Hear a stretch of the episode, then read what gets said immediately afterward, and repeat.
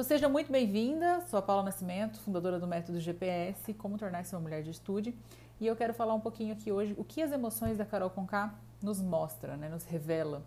É, quais são esses comportamentos e o que levou ela né, a ser desse jeito. E eu comentando esses dias com a Camila, eu falei assim que é, é, digno sim, de ter dó, de pena do que ela está passando. Eu esqueci de pôr meu áudio aqui, Jesus, da outra gravação. É digno de pena, assim, do que ela tá passando, porque tudo que ela é hoje, né, aquilo que ela coloca para fora hoje é fruto da, do que ela foi na infância, né, do que ela foi ensinada. Então a criança hoje, ela não replica, ela não, não aprende fazer algo, ela replica aquilo que ela aprendeu. Né? Então ela não vai fazer porque ela acha que aquilo é o certo ou errado. Inclusive, eu estava até falando para Camila agora há pouco, falei assim, é, você sabia que a gente, a criança, né, nasce, ela começa a ter memória a partir dos 5 anos. Então, quando a pessoa fala assim, ah, mas eu lembro daquilo que eu vivi com 3 anos, ela pode ter se confundido, ela não lembra daquilo que ela vivenciou antes dos seus 5 anos. A memória do, do, da criança, né, do ser humano, ele começa a ter uma percepção de lembrança a partir dos 5 anos. Por isso que eu falo, criança, ela não não faz terapia em criança, a gente faz terapia cognitivo-comportamental, mas a gente não faz psicanálise, porque não tem o que recalcar, não tem o que ser lembrado, não tem que ser modificado justamente porque ela não vivenciou isso, né? Agora, trazendo para esse contexto da Carol, eu fiz aqui o meu roteirinho para poder estar tá falando, é, eu até coloquei aqui, né? Quando eu falo daquele mecanismo de defesa da projeção, foi justamente. Gente, eu não assisti BBB, por uma questão de falta de tempo, porque eu adoro né, olhar e fazer umas análises é, com juízo de valor, sem estar tá falando assim, ai, ah, fulano, porque depois que você aprende isso, você passa a não julgar determinado comportamento, porque a gente faz uma leitura, é quase que uma leitura obrigatória que eu faço. Então, quando eu olho aquele comportamento, hum, ali tem uma, um, uma projeção, né? Está sendo projetado no outro aquilo que ela sente. Então eu não escuto basicamente o que, o, o que a pessoa está falando, né? O que ela fala, eu não faço leitura disso né? As pessoas que têm uma percepção disso. A gente tem uma percepção por detrás dessa, desse comportamento. Então, quando a pessoa vai lá e fala assim, ah, mas eu sou muito linda, né? Tipo, sou muito maravilhosa e posta muita foto, querendo exacerbar corpo, querendo exacerbar é, ostentação, na verdade, aquilo fala de uma fraqueza gigante, né? De um medo gigante daquilo que ela passou na infância. Ela precisou, hoje ela precisa ser muito, é, extrapolar essa sua autovalorização para ela achar que ela tem um pouco de autoestima. E hoje o embasamento dessa live é o seguinte: pensar nas duas vertentes, o perseguidor e, o perse e a vítima, né? O passivo, né? O passivo e o perseguidor. Os dois possuem a mesma, a mesma finalidade, digamos assim, né? Então é o mesmo caminho que finda como baixa autoestima exagerada, né? O tanto o perseguidor como o, o vitimista, né? O perseguido, ele vai ser ele tem uma baixa autoestima, assim, é, que uma fraqueza tão grande que para cada um ele, ele é, coloca da sua maneira a sua, o seu lado vítima, né? Então, assim, o perseguidor é aquele que gosta de extrapolar sua vaidade. O perseguidor é ali a Carol Conká. Ela gosta de mostrar que ela tem poder. Ela está carente de afeto. E aí, essa demonstração é como? É, ela chega a implorar, da mesma forma que um vitimista implora um relacionamento, implora um amor, ela implora também, mas com uma outra fala. Né? Eu quero ser vista, eu quero ser lembrada, eu quero ser amada, mas como isso? Como que eu, eu, eu consigo trazer é, a percepção para as pessoas mandando? Olha, você fica na sua e faz o que eu mando e você só obedece. Né? As percepções de relacionamento, as percepções de grandeza dela é tão vulnerável quanto a do vítima, da vítima. Então até coloquei aqui, ó, a Carol Conká tem muito evidente isso e faz uso disso o tempo todo com comportamento projetivo. Teve uma fala que eu peguei assim bem isolada, né? Quem assistiu pode até falar, mas eu peguei uma fala mais isolada que era o seguinte: eu acho que era a Lumena, que ela falava, alguém vai poder me corrigir se assistiu aí o BBB, mas eu não lembro exatamente. Foi a Lumena que ela falou assim: ah, é, você, como que foi? Você foi para não, foi a Carol com a Lumena, a Carol a Carla Dias, né, com a Lumena que ela pega e fala, não, Juliette, perdão, Juliette com acho que a, a Lumena, que ela fala o seguinte: "Ah, você teve um momento que ela falou que a outra tava com inveja da blusa". tudo aquilo que ela fala para outra, ah, mas então, teve um momento que você colocou uma blusinha, a, acho que a Juliette elogia ela e ela fala assim, ah, mas é, você tava, foi lá e colocou uma blusinha e saiu falando para todo mundo que eu tava com inveja da sua roupa. Aquilo ali tudo é fala projetiva. Ela sentiu aquilo, ela se sentiu é, indiferente, ela se sentiu copiada, ela se sentiu. Isso tudo é uma criação da mente dela. Né? E ela projeta aquilo na outra. Na verdade, quem sentiu inveja daquilo, quem sentiu inveja da pessoa que é, porque às vezes as pessoas não têm inveja daquilo que você tem, ela tem inveja daquilo que você é, daquilo que você consegue demonstrar e que os outros têm, né? E, tá muito claro isso, né? Da Juliette, ali, da Carla, que elas são pessoas é, mais doces, que todo mundo gosta. E eu até vi é, que acho que a, que a Juliette agora é a pessoa mais seguida do Big Brother é, que está ali na casa, tipo, com 10 milhões de seguidores, alguma coisa assim. Então, quando ela faz essa fala, tipo, ah, fulano tá com inveja, na verdade é eu que não estou aguentando e estou projetando aquilo no outro. E eu vou até falar um pouquinho dos quatro mecanismos de defesa, que projeção é um deles, que é, todos os outros né, mecanismos, que são 8 a 11 mecanismos, que a gente até pode sentir, mas Quatro, a gente não deve nunca sentir, eu vou até explicar, né? Um deles aqui já já visto que eu estou falando, que é o, o, mecanismo de defesa de projeção, que a gente deve, assim, trabalhar muito nosso autoconhecimento para que a gente não projete no outro aquilo que é meu, né? Eu não coloque na, na mochilinha da emoção do outro aquilo que é meu, que é de minha responsabilidade. E eu até coloquei aqui, né, que isso tem relação com as famílias disfuncionais. E que é famílias, que são famílias disfuncionais, Paulo? Quando a gente tem pai e mãe narcisistas, é, ou é, pai e mãe que são egocêntricos demais, né, que, que só olham para si, abusadores, é, ou pai e mãe extremamente vitimistas, que têm aí o mesmo perfil comportamentais dos abusadores. E como que é? Tem dois tipos né, desse perfil. Quando eu falo do abusador, é aquele que faz o que eu mando. Eu estou mandando você fazer. Se você não fizer, você vai apanhar. Esse é um perfil de pai abusador, né? Pai, pai e mãe, né? É, que são narcisistas. E tem outro perfil, que é que, que eu ainda acho assim, numa circunstâncias até pior, porque você fica mais vulnerável àquilo, que é se você não fizer, você não esquece, viu, que eu vou morrer. Porque eu sou abandonada por todo mundo, ninguém gosta de mim. Nossa, eu não sei por que, que eu tô viva. Entende que os dois têm a mesma finalidade, mas com comportamentos atípicos e diferentes? Então, ficar esperto é, com essa disfunção que está na família para que a gente não faça uma repetição. Porque se eu tive, né, a grande maioria teve aí pais narcisistas e famílias disfuncionais, a chance de eu repetir isso é brutal, assim, de, de 90%. Né? Normalmente a gente repete comportamentos. Né? Tem até uma historinha é, que eu vi, não sei se, se isso é um fato, falar com propriedade, se é um fato verídico, mas trouxe numa da, na nossa na nossa um curso que a gente fez, que eu fiz há uns 8, 9 anos atrás de coaching, que falava justamente isso. Que tinha um pai que era alcoólatra e ele teve três filhos, né? Dois filhos, eu acho que está num livro isso, se eu não me engano. Arrume sua cama. Ah, e agora eu não vou lembrar, mas eles foi, trouxeram pra gente no curso. E que nesse. Um pai era filho de. Um pai era filho de. Tinha três filhos e dois filhos repetiram o alcoolismo e estavam assim, literalmente na merda, né? Não, não, não tinha nada é, em sucesso na vida, é, viveram, viviam alcoólatras na sarjeta e tinha um filho que estava muito bem sucedido, né? Tinha várias empresas e um dia foram questionar, né, para esse filho perguntar, nossa, por que, que você é assim? E o pai acabou morrendo alcoólatra. Por que, que você é assim, né? Como que você conseguiu olhar para essa família e conseguir não querer ser igual? E a gente fala de comportamento de repetição ou rebelar, né? Rebelou esse comportamento do pai. E ele fala, justamente por isso, eu vi meu pai sofrer tanto com isso e acabou morrendo pela droga, pelo, perdão, pela, pelo alcoolismo, que não deixa de ser uma droga lista. E, e com isso eu não quis ter esse mesmo comportamento dos meus pais. Eu quis ter um comportamento diferente, de ter sucesso na vida, criar meus filhos de forma diferente. E isso é um comportamento que a gente chama de rebelar. Mas como que eu consigo, então, Paulo, olhar? Porque às vezes eu repito é, de forma inconsciente aquilo que minha mãe, aquilo que meu pai faz, e eu não quero. Quanto, eu escutei isso ontem, tá? Paula, mas eu não quero ser igual a minha mãe, que chega na idade dela e tá com aquele jeito, com aquela vida, e eu tô repetindo, eu não consigo sair desse caminho, eu tô fazendo exatamente igual. Né, trazendo aqui um perfil que eu não conheço a mãe da Carol Conká, mas eu tenho certeza absoluta, até vários estudos psicológicos foram trazidos sobre isso. Ela tem, e ela fala, né, esse contexto lá dentro do, do programa.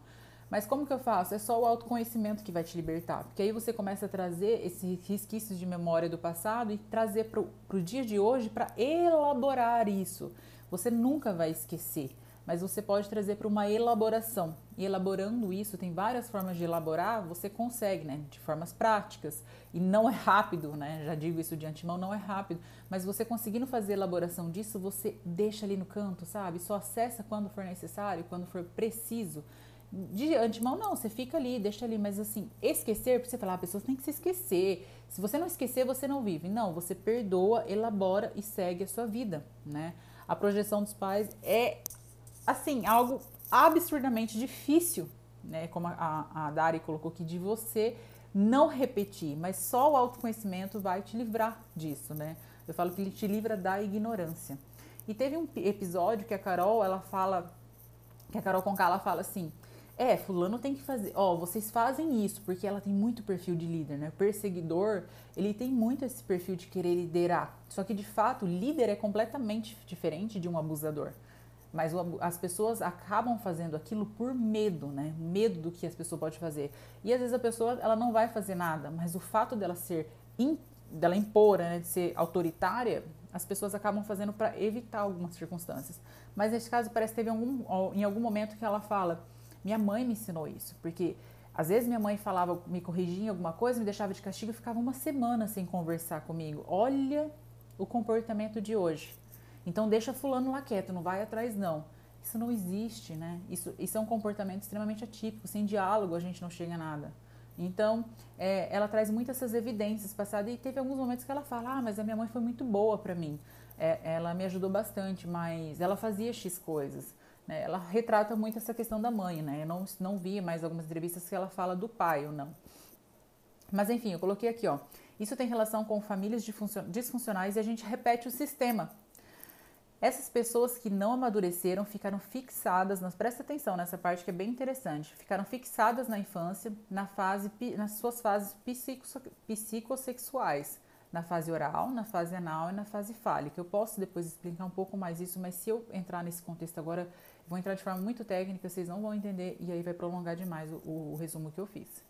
É uma fase da e a fase da latência. Então essa fase é, psicossexuais é onde ela vai descobrir o prazer. A gente fala da libido, não fala da libido no sentido de sexual em si. A gente fala no prazer de você sentir o gosto de comer na sua fase anal, que é na sua fase de evacuação, o prazer disso. Pra... Então só para entender no contexto para não ficar difícil. E, uma, e, a sua fase da adolescência começa ali com seus 12 anos e termina com seus 25. Dados artigos é, científicos atuais, nós antes acabava, até falei aqui sobre a fase jovem adulta, com 21 anos. Isso foi prolongado, tá? Se estendeu um pouco. A fase jovem foi até os 25 anos e a fase jovem adulta foi para 40 anos. Então a gente estendeu bastante, né? Então você pode falar assim, isso na, na, na psicologia, né? Você pode falar assim, ah, mas fulano está tá sendo agora já é adulto. Às vezes a gente fala assim para se referir a alguém que já é grande o suficiente, responsável por si. Mas na psicologia o adulto ele só é considerado agora acima dos seus 40 anos, né, que é a sua fase jovem adulta aí. Carol Conká, negra, filho, filho, tem um filho jovem que inclusive foi ameaçado diante de todo esse contexto, o que é absurdo, absurdo, e a gente mostra uma maturidade gigantesca é, do que nós estamos vivendo hoje, das pessoas que nós estamos vivendo hoje, de projetar, né, aquilo que olhavam para Carol, projetavam na mãe, no filho, o que viam na mãe. Ah, se ela é, se, é, se esse menino é filho dela, sinal que ele é um diabo também, vamos matar, merece morrer. Isso assim, fala é, essa fase, né, inclusive que é a, a, fase que a Carol vive, né, e se tornou essa perseguidora, é, ela não foi uma fase bem resolvida na sua faixa de dois e três anos. Olha só como que isso é muito pesado. Por quê? Porque fala da sua infância, na sua primeira infância, não é nem na sua segunda infância, né, quando ela tinha racionalidade de algo. Ou seja, a criança não tem memória, né, não tem uma memória para fazer busca disso. Ela foi replicada, ensinada e ela traz isso hoje, né, em comportamento, porque as crianças repetem exatamente aquilo que você ensina, né, que você dá de exemplo. Fez sucesso nas redes sociais, cantora e não teve estrutura desse sucesso. Uma criança presa na fase anal, que são ali dos seus 2 a 3 anos, 3 a 4 anos, que não está dando conta e coloca algo externo dela, que é o seu ego. E eu até falei aqui, vou explicar rapidamente quando eu falo de id, de ego e de superego. O que, que é isso? O id é o seu desejo mais latente, mais primitivo, né, que você tem. E o ego é aquilo que te traz a racionalidade, né, sobre leis, sobre é, o que você deve ou não fazer, sobre o certo, sobre o errado. E o nosso superego, que é o construído também só na segunda infância, que traz o nosso eu falo que é o nosso conselheiro, né? Paula, você vai fazer aquilo? Ele fala para o nosso id e para o nosso ego, né? O ego dá uma segurada ali no seu id. Eu falo assim, para trazer um contexto melhor, é como se a gente falasse que e tudo isso, né, é movimentado quando a gente sonha, o que a gente quer fazer, né? Nosso fato de nós sermos adultos agora e trazer para essa racionalidade. Então eu falo que o nosso é, id é um cavalo selvagem. O nosso ego é o somos nós, né? O cavaleiro. E o nosso superego é a cela. Então, se a gente parar para pensar, nós tentamos domar o cavalo ali, o nosso a nossa cela seria para nos ajeitar, para nós conseguirmos trazer esse comando mais adiante e tentar domar esse cavalo selvagem. Porque se eu faço de modo impulso, impulso faço, né, impulsiono né, esse, esse id meu e eu vou lá e faço, tomo essa atitude diante desse id, eu faço o quê? Se eu sei que eu estou casada e que o certo, tá? Falando do ego, certo é não trair, e aí eu vou lá, ah, mas o meu desejo é trair, e vou lá e cometo essa traição, eu estou passando por cima do meu ego, do superego, e vou lá e faço isso. Quando a gente sonha, que é uma coisa legal de se né, saber, quando a gente sonha, todos os nossos sonhos não fala do, do objeto, fala do sujeito. Ah, mas eu sonhei com cobra, fala das nossas fases psicossexuais, não fala da, de mentira, não, porque você vai ser traída, não tem nada a ver isso, tá? Os nossos sonhos falam do nosso desejo mais primitivo e do contexto que nós estamos vivendo, tá? Então fala do nosso inconsciente. E aí o nosso sonho vem porque quer trazer essa, isso, é, trazer essa, o nosso fato à realidade. Então se eu sonhei, posso trazer, também estar sonhando com algo para a questão de elaboração.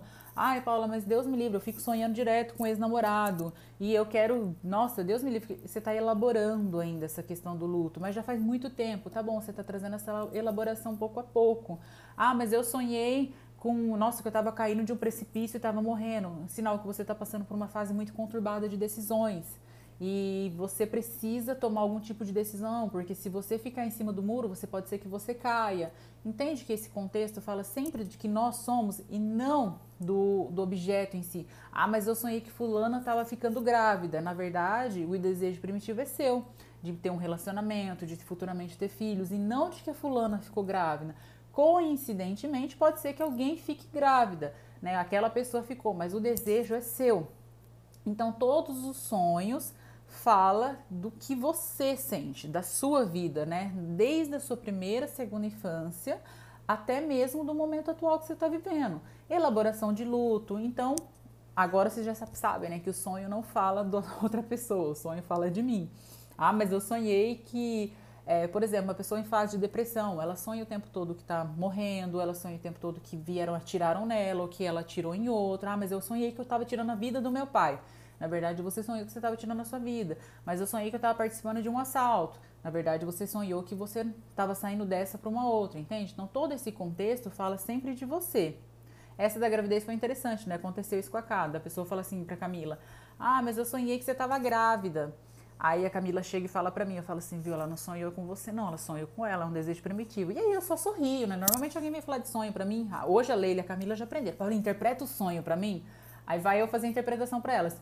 Mas às vezes a pessoa fala, ai que legal, verdade, ah, mas quem sabe, né? Não vou ficar mesmo assim. Eu sempre levo na esportiva, porque imagina todo mundo que viesse falar pra mim, ai Paulo, sonhei com você, eu falar, não, você tá falando de você, você não tá falando de mim, né? Aí eu falo, se eu tenho esse comportamento, eu falo de uma vaidade, né? Que também é um mecanismo de defesa e falo muito de um, das consequências da baixa autoestima, né? Então deixa a pessoa achar. Passou acho que dois ou três meses, a Camila comentou, fulana falou que eu tava grávida, lembra? Falei assim, ela que tá grávida. Falei, aí ó, batata, né? O desejo primitivo dela, que ela tem. Então, tudo isso que eu falei para assim, às vezes as pessoas falam alguma coisa é, pra gente nesse contexto geral, mas ela não fala exatamente o que ela tá querendo dizer, né? É aquilo que eu falo, às vezes as pessoas postam só felicidade, mas a gente sabe que não é. Então, e a gente acaba até criando uma expectativa em achar que a vida do outro é melhor que a nossa, mas de fato ela não é. Bom, vamos voltar agora para essa questão da Carol. É, eu falei aqui que ela tem essa, ela é cheia de mecanismos de defesa para proteger da sua própria dor. E dessa forma ela manifesta arrogância, que tem autoestima, e eu coloquei aqui, ó, quem tem autoestima, que eu acabei de falar, não humilha. Quem humilha são pessoas que não constituíram a autoestima. Então a gente traz para duas vertentes aqui. tem aquela pessoa que você olha e você vê claramente que ela não tem autoestima, né? Pelo jeito dela se comportar, pelo movimento, pela fala. É, ela mesma faz questão de falar: ah, não, mas eu sou feia, ah, não, mas eu não vou conseguir, ah, não, mas eu vou isso, né? Lembrando que nós atraímos, né? Aquilo que nós pensamos. Inclusive, meu pai acabou de ler um livro e a gente estava discutindo sobre, que chama. Ele leu dois. Um chama Propósito, agora eu não lembro de quem que é o nome e o outro que eu emprestei aqui para ele, o outro foi que é, é daquele livro O Segredo, que eu já li, eu tenho ele aqui também, que fala Lei da Atração, Lei da Atração. E fala isso, né? Nós, somos, nós pensamos, atraímos aquilo que nós pensamos, estamos nessa frequência. E tem aquela pessoa que é extremamente arrogante, vaidosa, vaidosa no sentido não do vaidosa de se arrumar, vaidosa no sentido de falar assim: "Ah, mas o meu é melhor. Ah, não, mas eu tenho esse carro. Ah, não, mas eu compro só para mostrar para os outros que eu tenho dinheiro para comprar aquilo. E aí isso fala de uma pessoa com uma extrema baixa autoestima, porque ela precisa se reafirmar o tempo todo. Ela precisa ser melhor que os outros o tempo todo, porque tudo dela é melhor. Porque ela tem dinheiro para tudo aquilo. Então isso só mostra o quão frágil ela é. E é o caso dessa Carol. Carol é uma construção desse mundo midiático, né? Do mundo que é, só posta mídia, que estamos vivendo no mundo do ter e não do ser, que a gente esqueceu, né? As pessoas esqueceram do ser de coração e não ter por vaidade, é, quando vai para o conforto, e muita gente não se conhece. Acontece que ela não tem uma estrutura, porque ela não sabe criar vínculos. E quando eu falo criar, é manter. É diferente quando é, as pessoas, eu falo para vocês que eu fechou ciclos, eu fechei ciclos de amizade nessa situação do meu pai, porque amizade, aquele amigo que você fala, eu perdi amigos, então você na verdade não tinha amigos, porque você não perde, você cria vínculo com aquelas pessoas quando passa por, um, por uma situação de pressão muito forte, por uma situação de teste muito forte. E aí sim você vê quem é os seus amigos. Agora é fácil você ter amigo para churrasco, amigo para festinha, mas quando você passa por uma situação de pressão forte, aí sim você conhece de fato quem são os seus amigos ou quem não são. E eu falo que amigo é aquele que te diz não de fato. Porque aquele que te fala sim sempre, ah, empresta um dinheiro, ah, não tá aqui. Ah, mas não tá aqui. Não, aquele que te coloca na dor, que te coloca para fazer pensar, ele sim é seu amigo, porque ele tá te preparando para a vida, tá te preparando através da frustração que as coisas não são como você quer, as coisas não são exatamente como você pensa. E aí mostra isso, né? A Carol é um tipo de pessoa que ela não aceitava o não. Não, ela não aceitava o não. Ela gosta de mostrar que ela sempre era poderosa. E teve até uma, um, um eu fui ver nesses esses pontos mais chamativos, e o dia que o é Gil o nome dele, que ele o pessoal falou que ele acabou surtando e que ele acabou entrando para um estado de neurose ali. E aí ele fala sobre essa questão de. Ele gritou, e aí ela fala assim: Nossa, mas eu não sou barraqueira igual você, né? Eu não gosto de barraco. Tipo, nossa. E ainda ela teve essa audácia. Obrigada, eu também ela teve essa audácia de olhar para o outro, percebe na fala dela, e a hora que eu olhei é desprezível a maneira como ela fala. A pessoa já está em estado de surto. É, e quando eu falo surto, no, no, lado da psicologia, tá? Não de surto em julgamento. No surto, assim, a pessoa no estado de neurose ali, é, totalmente pilhada. Quem que gosta de fazer aquilo em rede nacional? Ninguém. Tá no, tá no estado de fora de si. Aí a pessoa olha com uma cara de desprezo e fala, nossa, mas eu não sou barraqueira igual você. Vai lá e cutuca ainda mais a ferida, né? Isso é desumano, fala de um perseguidor nato, assim, que tem uma baixa autoestima e sabendo que tá todo mundo olhando. E eu vi um outro, acho que foi na Ana Maria Braga, que ela falou assim, mas eu não me reconheço naquela ali, não, não era eu. Agora, acima, as pessoas elas se mostram quem elas são quando é assim, ó, quando você viaja com elas, quando você acompanha elas 24 horas. Fora daquilo é ela. Ela condicionou e aprendeu a ser daquele jeito. Então, ela não vai achar que ela vai mudar ou que aquela não era ela, porque aquele período que ela passou, ela tem, assim, uma, uma chance de crescer. Óbvio, a gente está falando dos comportamentos ali dentro, mas todo mundo tem uma chance de crescer é, com aquilo que te trouxe muita dor, né? Hoje ela está sendo odiada em rede nacional e pelo Brasil inteiro, mas ela tem uma chance de mudar. Porque da mesma proporção que as pessoas lembram daquilo que você faz, ela também vai esquecer né? Porque não, não aconteceu com elas. Diferente do Lucas, que é, foi uma, uma situação com ele, diferente do. É, acho que umas situações ali que o Lucas também passou com a Lumena. Eu falo quando a gente, né? Diferente daquele que levou o tapa de fato, mas aquele, desses da mídia, as pessoas vão esquecer muito rapidamente. Então, coloquei, Carol é uma construção desse mundo midiático que estamos vivendo. Quando vai para o conforto, confronto, E muito, muita gente não se conhece. Acontece que ela não tem uma estrutura porque ela não sabe criar vínculos, uma estrutura emocional saudável. Por falta de maturidade, houve-se muita separação, usaram seus mecanismos de defesa. E quando você mantém um contato com pessoas que você não tem o seu. É, você acha que o seu melhor está ali em contato, mas você não imagina que o seu pior pode aparecer. E foi justamente isso que aconteceu lá dentro, né? Ela trouxe o pior dela de forma muito frequente. E mais, ela conseguiu, como a grande maioria das pessoas são mais vulneráveis, é difícil. Porque se a Carol tivesse no seu ponto forte, se a Carol tivesse é, na, na, sua maturidade, né? No, nem todo, não. Obviamente que a maioria das pessoas não está na sua maturidade ideal. Mas se ela estivesse em busca, em autoconhecimento, ali a Lumena é uma psicóloga. Se elas estivessem assim, numa maturidade em busca, elas seriam grandes líderes. Mas não, elas conseguem ser pessoas perseguidoras que conseguem manipular pelo medo o, a grande maioria. Eu não acompanhei acompanhei grande esse contexto do Nego Di. Sei que ele saiu por uma rejeição absurda, né? Acho que foi 99 ou 98%, e a Carol bateu isso para 99,17%. Mas ele conseguiu ser muito manipulado pela Carol, assim como vários outros ali dentro. E ela não achou. E o tempo todo ela falava como se ela achasse que aqui fora estava tudo bem, que não, que ela. Acho, acho que foi isso, né? Lumena acabou com a nossa classe. Coitada. Ela achou que estava tudo bem, que aqui fora tava tava mil maravilhas, que ela achou que ela estava sendo assim vista como uma grande líder, né? Nossa, eu vou ser ótima. E aí quando ela percebeu que, que o barco entortou, ela falou: "Eu peço que vocês votem em mim, né? Para ainda não para ainda sair na pose, né? Sair na classe, para depois quando ela saísse com uma rejeição absurda, ela falar: "Ah, mas eu pedi que votassem em mim", né? Então essa pessoa perseguidora, ela nunca consegue aceitar que ela é menos do que ela simplesmente acha. Vamos continuar aqui para não sair do contexto. Eu coloquei vários lá dentro, possuem uma fragilidade psíquica. Nós vivemos em um momento que a grande maioria da, né, eu falo assim que a humanidade vive uma fragilidade psíquica.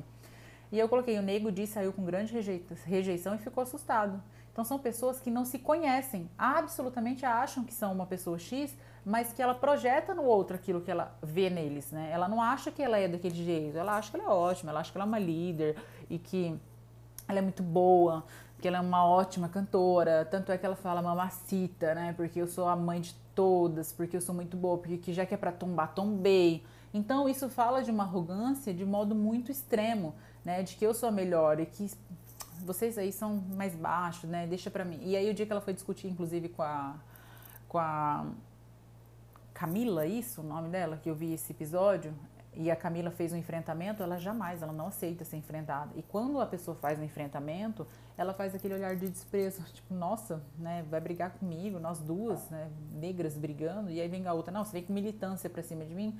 Então ela inverte o papel, tipo, ela olha pra pessoa como se fosse assim, nossa, que louca, pra que falar desse jeito? Um olhar de desprezo pra pessoa se sentir ainda mais inferior a ela. É, coloquei aqui Carol com K, tem complexo de superioridade, imatura, despreparada isso nem é transtorno. Tem que ter uma estrutura psíquica muito boa para não assoberbar, porque a fama, o dinheiro e o poder sai de dentro de você, o que tem dentro de você. Então faz o sucesso sem ter uma estrutura emocional. E aí eu coloco, eu falei, eu até coloquei um adendo aqui, né? As pessoas é, dê poder a elas, dê dinheiro e poder a elas, que você vai reconhecer quem elas são. E foi justamente isso que aconteceu com a Carol. Eu não conhecia ela antes disso. Deixa eu ver aqui, ó conheço pessoas desse naipe, não enxergam que são. E vejo sempre querendo é, provar sua verdade para os outros. É porque, na verdade, ela projeta isso nos outros, né? Então, ela tem, assim, para ela se sentir validada, para ela se sentir bem, ela tem que trazer essa imposição. Por exemplo, assim, eu sou uma pessoa que, quem trabalha comigo, convive comigo, a Camila fala, ah, Paulinha, exatamente essa que demonstrei para vocês na internet. Porque eu tenho o perfil de ser mais pulso firme. Eu não sou. Vocês raramente me veem em foto sorrindo.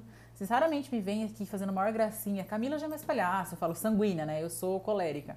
Então eu sou mais do pulso firme, né? Eu sou mais daquela que chega é, falando. E aí, se eu, por exemplo, não tivesse essa base de autoconhecimento, né? E aí vem de educação, princípios, valores, mas eu falando assim, se eu não venho dessa base de autoconhecimento e eu fui criada numa família que traz muito esse perfil de que é soberba, eu sou uma pessoa que com certeza seria mais autoritária. Por quê? Porque eu já chego impondo, falando, não, você tem que fazer, sou séria, não traz esse perfil mais para cuidado para não assoberbar. Então agora as pessoas me entendem. Não, a Paula, quando eu converso, que assim, eu tento no máximo, posso já um dia ter me perdido, mas eu tento no máximo não ser autoritária. Tento falar, quer fazer, faz, não quer? As consequências não são minhas, as consequências são das pessoas. Então, mostrar e provar para os outros a minha verdade vai trazer desgaste somente para mim ou para você. Ah, Paula, eu preciso provar para o outro que eu não sou essa. Ah, eu preciso provar para as pessoas que eu não sou aquela. Isso só vai trazer desgaste emocional para você, porque você não vai conseguir provar para quem não quer ver. Então, deixa achar, deixa pensar. E eu até falo, né? às vezes a pessoa chega e fala assim, ah, se um dia a pessoa chega em mim e fala assim, ah, porque você é uma, sei lá, uma safada. Eu falo, ai, sério, deixa eu pensar, eu sou? Se eu sou, eu não posso achar ruim, porque eu sou. Se eu não sou, eu vou achar ruim, então ela não falou comigo? Então deixa achar, o que ela acha não é um problema meu. Haja visto que eu falo isso, eu nunca briguei com alguém, nem, eh, nem saí nos tapas, nem fisicamente. E eu hoje não entro, eu dou um vagão para entrar na briga e dou outro vagão para não entrar de novo. Não é daquelas que eu dou uma briga para não entrar e outra para não sair. Não, eu evito ao máximo tirar satisfação. Não, hoje em dia eu não faço mais isso de ligar para a pessoa. Ai, fulano, por que você fez isso? A não ser que envolva outras pessoas, a não ser que envolva um contexto que é necessário. Mas assim, a base de resolver uma situação é em cima do diálogo. É libertador quando entendemos que não precisamos provar as nossas. Exatamente. Mas a gente só entende isso quando a gente passa, né? E aí um nível de maturidade mais elevado quando você está nesse contexto, né? Quer conhecer uma pessoa, dê poder a ela. Você conhece uma pessoa quando está na crista da onda. Característica de baixa autoestima, arrogante. Ela é uma pessoa com tremenda baixa autoestima. Eu coloquei aqui com despertencimento de si absurdo. Ela se sente deslocada o tempo todo e eu preciso ficar reafirmando para as pessoas o quão boa eu sou para eu sentir pertencente a quem eu sou, aquela pessoa que o ideal que eu criei na minha cabeça, e essas pessoas é, são mau caráter, né? Ali a Carol, a gente não fala de uma pessoa que tem fragilidade emocional. A gente não fala de uma pessoa que tem é, uma, um transtorno que é fácil de ser resolvido. A gente fala de um, de um mau caratismo desde a sua infância. Ela foi condicionada, infelizmente, se ela foi ensinada, ela pode sim reverter esse papel, com certeza. Essa é uma dor violenta que acredito que elas devem estar sofrendo, né? Uma rejeição absurda achando. É, ali, pessoas entram no Big Brother para tentar, é, nossa, ampliar sua carreira, crescer. Mas Nego Di foi efeito contrário, acabou com a sua carreira. não sei como está a situação do Projota, ouvi alguma coisa ou outra. É, a Lumena a, e a Carol, elas destruíram não só a sua carreira, mas as suas vidas e aqueles que estão ao seu redor. Quando você mexe no dinheiro, você conhece a pessoa. Extra, exatamente, né? Não só no dinheiro, mas quando você mexe na ferida. Então, quando você mexe na ferida do outro, e aí você fala, hum, em especial dinheiro, né? Porque para essas pessoas que são extremamente fragilizadas, é, poder aquisitivo para ela é a base da sua sustentação. Pessoas que são muito fragilizadas, a vaidade vai além de qualquer outra característica que te favoreça. Essas pessoas, elas precisam sempre estar acima do outro. Se eu estou acima do outro, tá tudo bem. Se o outro tá. Tem um ditado que eu sempre falo, né? Essas pessoas são eu gosto de ver as pessoas bem. Por enquanto não me não, não mexe muito comigo, mas não melhor que mim, melhor não melhor que eu. Então, ah, eu gosto de ver o outro bem, mas não melhor que elas. Elas não se sentem, porque elas se sentem impotentes, se sentem despertencidas, elas se sentem frágeis demais para lidar com uma situação dessa. E aí ela vem para o modo agressivo. Vamos aqui, senão eu vou, eu vou acabar não conseguindo terminar o contexto todo. E eu falo dessas fases psicossexuais, né? Que são aí a fase fálica, anal, a fase latente, que fala de quando a pessoa está se formando bonzinho, mas eu explico isso numa próxima live, talvez. Toda passiva abusiva tem uma ambivalência. O passivo, né, é agressivo e o passivo vítima. O agressivo é o perseguidor. Ah, aqui eu já tinha respondido. A fase anal é dos seus 2 a 3 anos e a vítima perseguidora está presa no seu inconsciente, regredindo a uma criança de 3 a 4 anos, de 2 a 3 anos. Se a gente pudesse falar assim, Paula, qual que é a fase que a Carol Conká vive? Ela vive na sua fase de seus dois, três anos. Ela parou ali, estagnou e cresceu no corpo da criança um adulto, aonde eu preciso mostrar quão boa eu sou, eu preciso gritar, espernear. Então ela tem ali seus dois a três anos, três a quatro anos no corpo de adulto. Uma pessoa cheia de si, com muitas dores e com uma extrema baixa autoestima vitimista e o perseguidor. Então, quando eu disse aqui que eu trago essas duas, esses dois, é, esses dois extremos, tá? O aparelho psíquico tem de 2 a 3 anos e a idade foi suprimida emocionalmente, ou seja, não cresceu. Ela estagnou naquela sua idade e ela não foi elaborada a sua fase é, anal, principalmente ali da Carol. Se eu tenho uma, quero muito saber agora, Paula, dá uma gugada ali, o que, que é essa fase anal. Eu sei que às vezes fica um contexto mais isolado, mas só para não perder o, o, ritmo. Ela tem uma, ali seus 2 a 3 anos, onde ela, ela não aprendeu Deixa eu ver, parece que você está descrevendo uma colega de trabalho. Inclusive já falaram que parece com essa Carol. Ai, que perigo, hein? Coitada dessa colega de trabalho. Com cinco anos, é, eu até coloquei aqui, em dois a três anos, ela não, ela, a, a Carol Conká em si, ela parou na sua fase anal, né? Onde fala sobre o prazer, né? Tanto do entrar quanto do sair. E aí eu explico um contexto para não deixar isolado isso com 5 anos foi que se forma a sua memória, né? Sua memória se forma. Toda criança, tá, gente? Todo adulto se forma com 5 anos. O que eu lembro antes disso não é lembrar, eu lembro sim, sempre acima dos meus 5 anos. O agressivo por trás se vê uma pessoa absolutamente sem autoestima, né? Então gosta de impor, né? O medo. Ela mostra comportamento agressivo e que gosta, né? De que gosta de impor. Aí eu até coloquei aqui um que eu falei agora há pouco ali atrás, ah, mamacita. E as duas são frágeis, tá? Ela e a Lumena, que tem esse comportamento muito parecidíssimo com o dela. É que não conseguiu, né? Como tava a Carol ali, a Carol tem esse perfil mais de enfrentamento, ela acabou chamando mais atenção, né? Trazendo mais esse contexto na, na, na casa toda. Passividade, é uma coisa, as pessoas acham que passividade é uma coisa boa, aquela pessoa muito passiva, muito bozinha. Você quer? Ai, quero, não.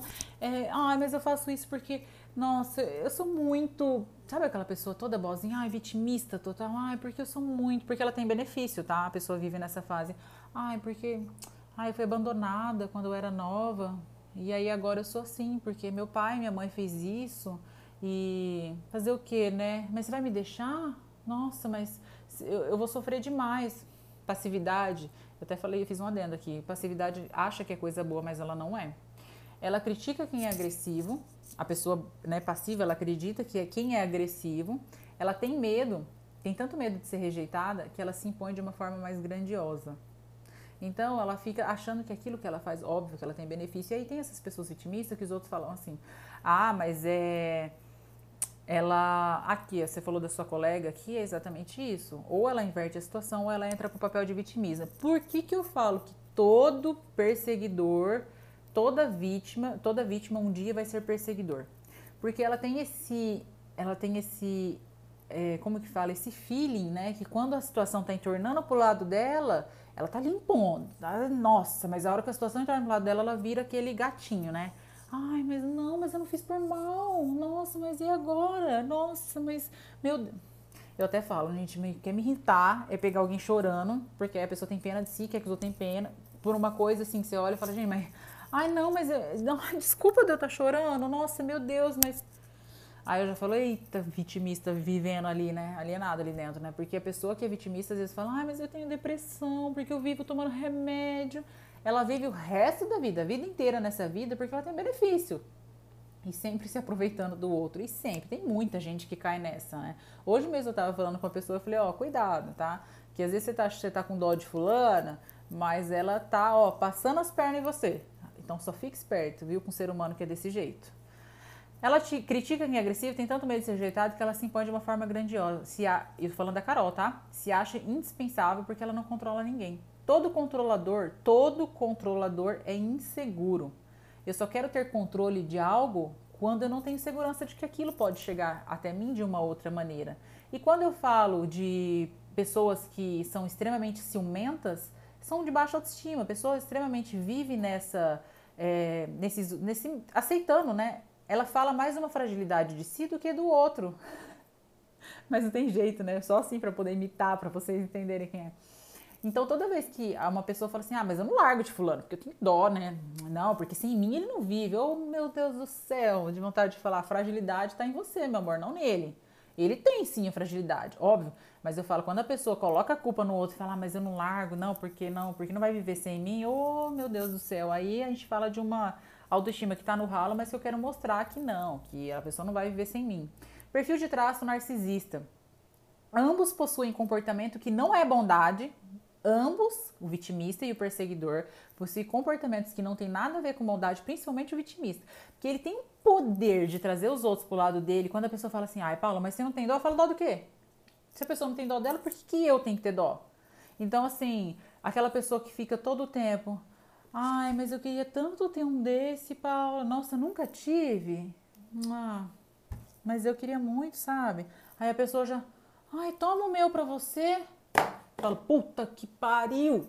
Eu já fico puta da vida com essa situação. Eu falo, gente, mas conseguiu, né? Mais um que caiu. Aí eu falo, ah, você quer saber? Bem feito, pô, também que fez isso. Aí a Camila fala, Paulinha, eu falo, não, gente, mas a pessoa ela tem que entender que não é assim. E ela consegue um benefício, ó. É diferente quando eu falo assim, você tá no farol, o Ícaro e a Lara fala tanto de você dar, um, dar o dinheiro pra pessoa e, e sim, se vira. Ela, se ela quer usar droga, se ela quer fazer o que ela seja, a pessoa não vai mudar por causa de você. E a pessoa, ah, mas eu não dou, porque não, fulano vai usar, ah, mas eu não dou. É um problema dela. Agora, a pessoa falar de ficar que se vitimize.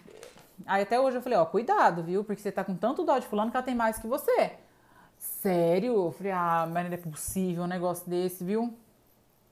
Aí eu coloquei aqui, ó.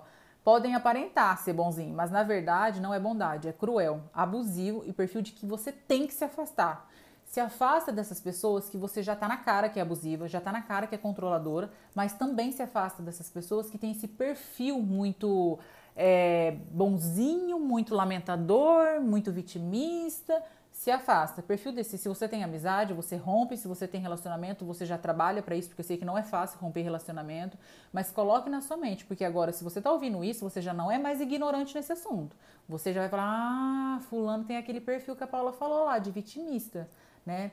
De vítima. Hum, ah, fulano tem um perfil de perseguidor, vou procurar saber um pouco mais sobre isso.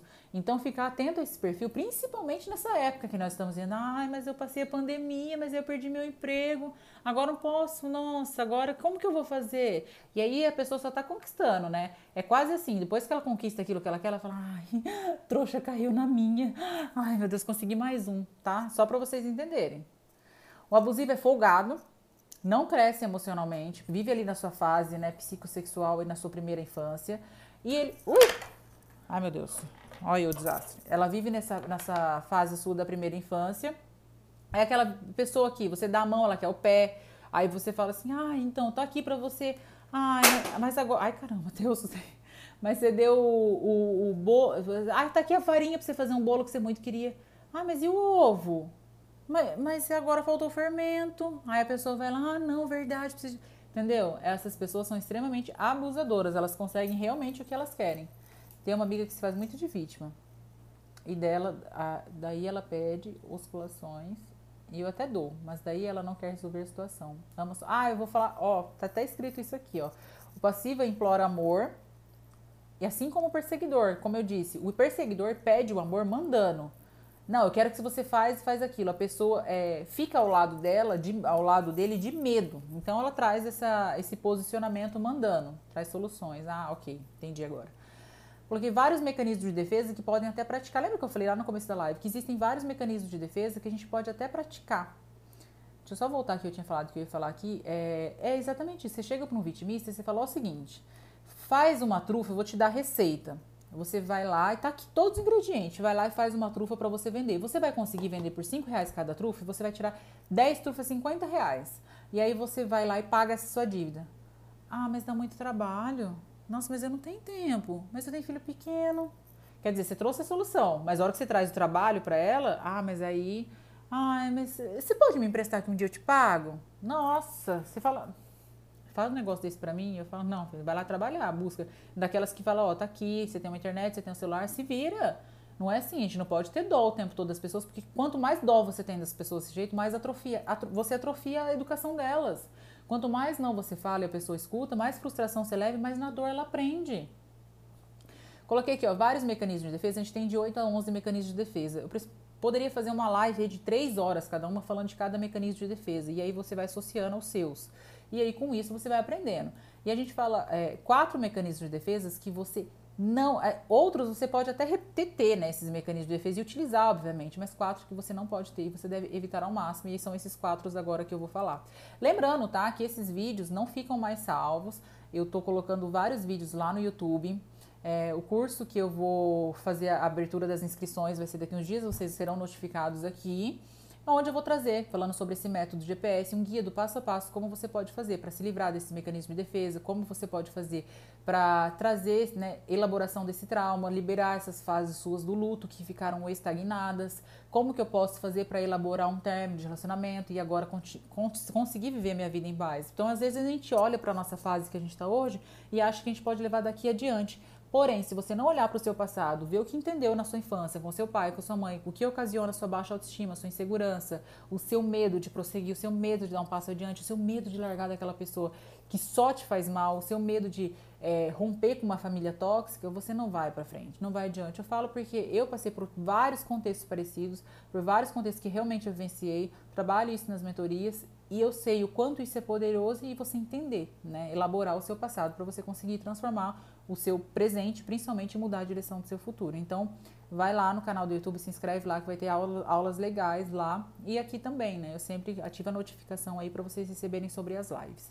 Bom, os quatro mecanismos de defesa. O primeiro é a projeção que eu acabei de falar, onde você atribui aquilo na pessoa, né, no outro, é, no outro indivíduo aquilo que é seu, né? Tanto pensamentos inaceitáveis, indesejáveis. Então eu olho para aquela pessoa e falo: "Nossa, fulana não emagrece. Gente do céu, como que pode? Olha só o corpo dela". E aí eu não falo dela, eu falo da minha, do meu descontentamento comigo mesma, né? E aí eu só tô lembrando que quando eu falo sobre uma pessoa, quando eu estou acima do peso, quando eu falo de comida, eu falo de afeto. E quando eu falo de afeto, eu busco afeto aonde? Tá? Então, assim, se a gente fizer uma interpretação disso que eu acabei de falar, eu busco afeto na comida. Quanto mais eu como, mais aconchegante eu fico, né? Mais aquela capa criada de gordura, mais eu tô feliz, mais eu tô aconchegada, vivendo nessa zona de conforto. Como que eu faço isso? Isso hoje, eu estava falando isso até com a Vanessa sobre a questão de medicação. Sou extremamente contra, tá? Isso já ficou muito claro. Sou extremamente contra a medicação, principalmente medicação de tarja preta controlada. E aí você é, mudar, a gente fala sobre epigenética genética, você muda os seus comportamentos e a sua vida ela acaba mudando. E é nesse contexto que eu gosto de trabalhar, trazer a pessoa para ação, levar você a ser uma mulher de atitude, uma atitude para que você consiga mudar é, tanto a sua questão física, sua questão psíquica, sua questão de relacionamento e consiga melhorar tudo isso, todo esse contexto. Eu só conseguia mudar após o curso, fiz por mim. Ah, ela fez o, as atividades que eu coloquei que fiz por mim, aí foi minha liberdade, a cada dia aprendendo mais contigo. Que bom, né? Ainda bem que você, ainda mais você que está vivendo uma fase de muita mudança, né? Eu falo que às vezes a gente não quer mudar, mas a vida vem dar aquela chacoalhada e te faz mudar de alguma, algum jeito. E aí, se você não muda, passando o tempo, ela vem e faz você mudar.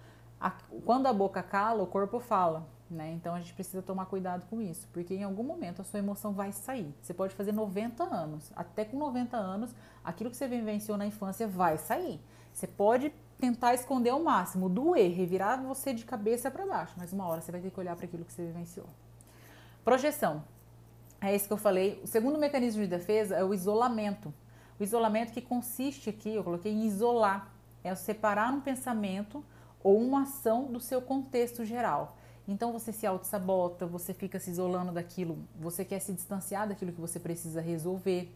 Então esse é um dos mecanismos que a gente precisa realmente não praticar, evitar mesmo. E o de convergir, convergir é pelo qual a ansiedade causada por alguns impulsos e sentimentos reprimidos. Então, trazendo para uma interpretação, quando eu tenho sentimentos que foram é, é, opressor, eu fui tive pais narcisistas e opressores lá no passado e sentimentos meus foram reprimidos, né? Então quando eu estava feliz chegava alguém e falava viu, mas por que, que você está feliz? Se aqui não é seu, ou aquilo não, você fulano é melhor que você, então esses sentimentos foram reprimidos e convertidos em uma queixa física, como tosse, os sentimentos. Então tipo assim, é, quando eu falo, acabei de falar a frase, ó, sem entrar nesse do convergir quando eu falo, a, quando a boca cala, o corpo fala, é que eu trago, primeiro tudo eu crio aqui e depois eu trago para o corpo. Então desce e eu começo a sentir tosse. Você sabia que tosse é quando a gente sente aquele, é, como se eu estivesse engasgado? Por que, que a gente fala, a pessoa muito ansiosa, ela sente como se tivesse um aperto aqui? Porque não desce. É como se aquele sentimento que, que eu estou engolindo dos outros, ou até mesmo meu, ele não desce, ele não passa na garganta, então fica estagnado aqui. E isso é psico, da, do psicológico. Então, esse, esse sentimento não descendo, eu fico com tosse, é, eu tenho essa sensação de estar engasgada, é, falta de ar. Então, por isso que tudo, né? Quando a boca não fala, o corpo, quando a boca cala, o corpo fala. Coloquei aqui o, o quarto, então lembrando, né? Recapitulando, o de projeção, o de isolamento, e o de convergir. E o quarto é de regressão, te leva para um estágio anterior, que foi o que aconteceu aí com a Carol Conká, te leva para um estágio anterior de desenvolvimento. Em vez de você lidar com seus impulsos inaceitáveis, é um modo mais adaptativo. Então eu volto para aquela criança, né? Eu tenho comportamentos é, infantis, da minha, infantis da minha primeira e da minha segunda infância. Vulnerabilidade é tirar suas máscaras. Tem um, um vídeo, se você jogar no YouTube, da Brené Brown, que chama O Poder da Vulnerabilidade. Eu já falei desse livro aqui também, que fala sobre isso. Vulnerabilidade é você tirar suas máscaras. Ai, Paula, eu não sou boa, eu não sou boa em fazer aquilo. Né? Por exemplo, a Camila, ela é muito boa no que ela faz, muito boa no, no front office, né? De estar tá na frente do trabalho. Eu sou mais back office, eu gosto mais da produção de conteúdo. Ela é boa no que ela faz, é de você admitir você trazer suas vulnerabilidades, de falar, ai Paulo, eu vejo um doce e não consigo, eu como. Ou quando eu estou perto de uma pessoa, tem essa fraqueza, ou tem esse sentimento de raiva, quando você faz a admissão daquilo que você de fato sente. Isso é bom, isso é bom você ser vulnerável, não é ruim. E eu coloquei uma frase final. O que a Carol Conká nos ensina é que muitas vezes, isso aqui foi eu que escrevi para finalizar nessa live, o que a Carol Conká nos ensina é que muitas vezes acreditamos que somos bons em demais, bons demais naquilo que fazemos e que não precisamos ouvir o outro. E nem sempre é assim. Antes de ouvir o outro, nós precisamos ouvir a nós mesmos. Então, quando eu falo para o outro, quando eu corrijo ou faço um julgamento ou um apontamento, aquilo ecoa. Eu preciso ouvir. Certo seria bateu e voltou. Eu falo de mim. Em especial, ouvirmos nós mesmos. Em, especial, as nossas dores. Voltar ao passado para avaliar o que passamos e elaborar é um processo extremamente dolorido mas extremamente necessário para entender o que acontece conosco hoje. Sempre há tempo de recomeçar. Quem não, agora é uma frase que eu quero colocar aqui para vocês. Sempre há tempo de recomeçar. Quem não recomeça fica estagnado, estacionado no tempo. Quem não recomeça não vive o novo, não amadurece e não cresce, não floresce e não frutifica a conquista e conquista. Não nasce de novo, não toca o céu e nem vê os seus sonhos se realizarem. Então, acho que ficou bem. É, falando dessas emoções, nos ensina a ser quem nós somos, a trazer, tirar nossas vulnerabilidades, mostrar quem de fato nós somos e aprender que narcisista, que narcisista, perseguidor e vitimista, eles andam lado a lado e que eles têm um contexto em geral. É, são pessoas de extremas baixa autoestima, que gostam de ser controladoras de alguma forma ou de outra, porque até o vitimista é controlador, ele controla através das suas emoções.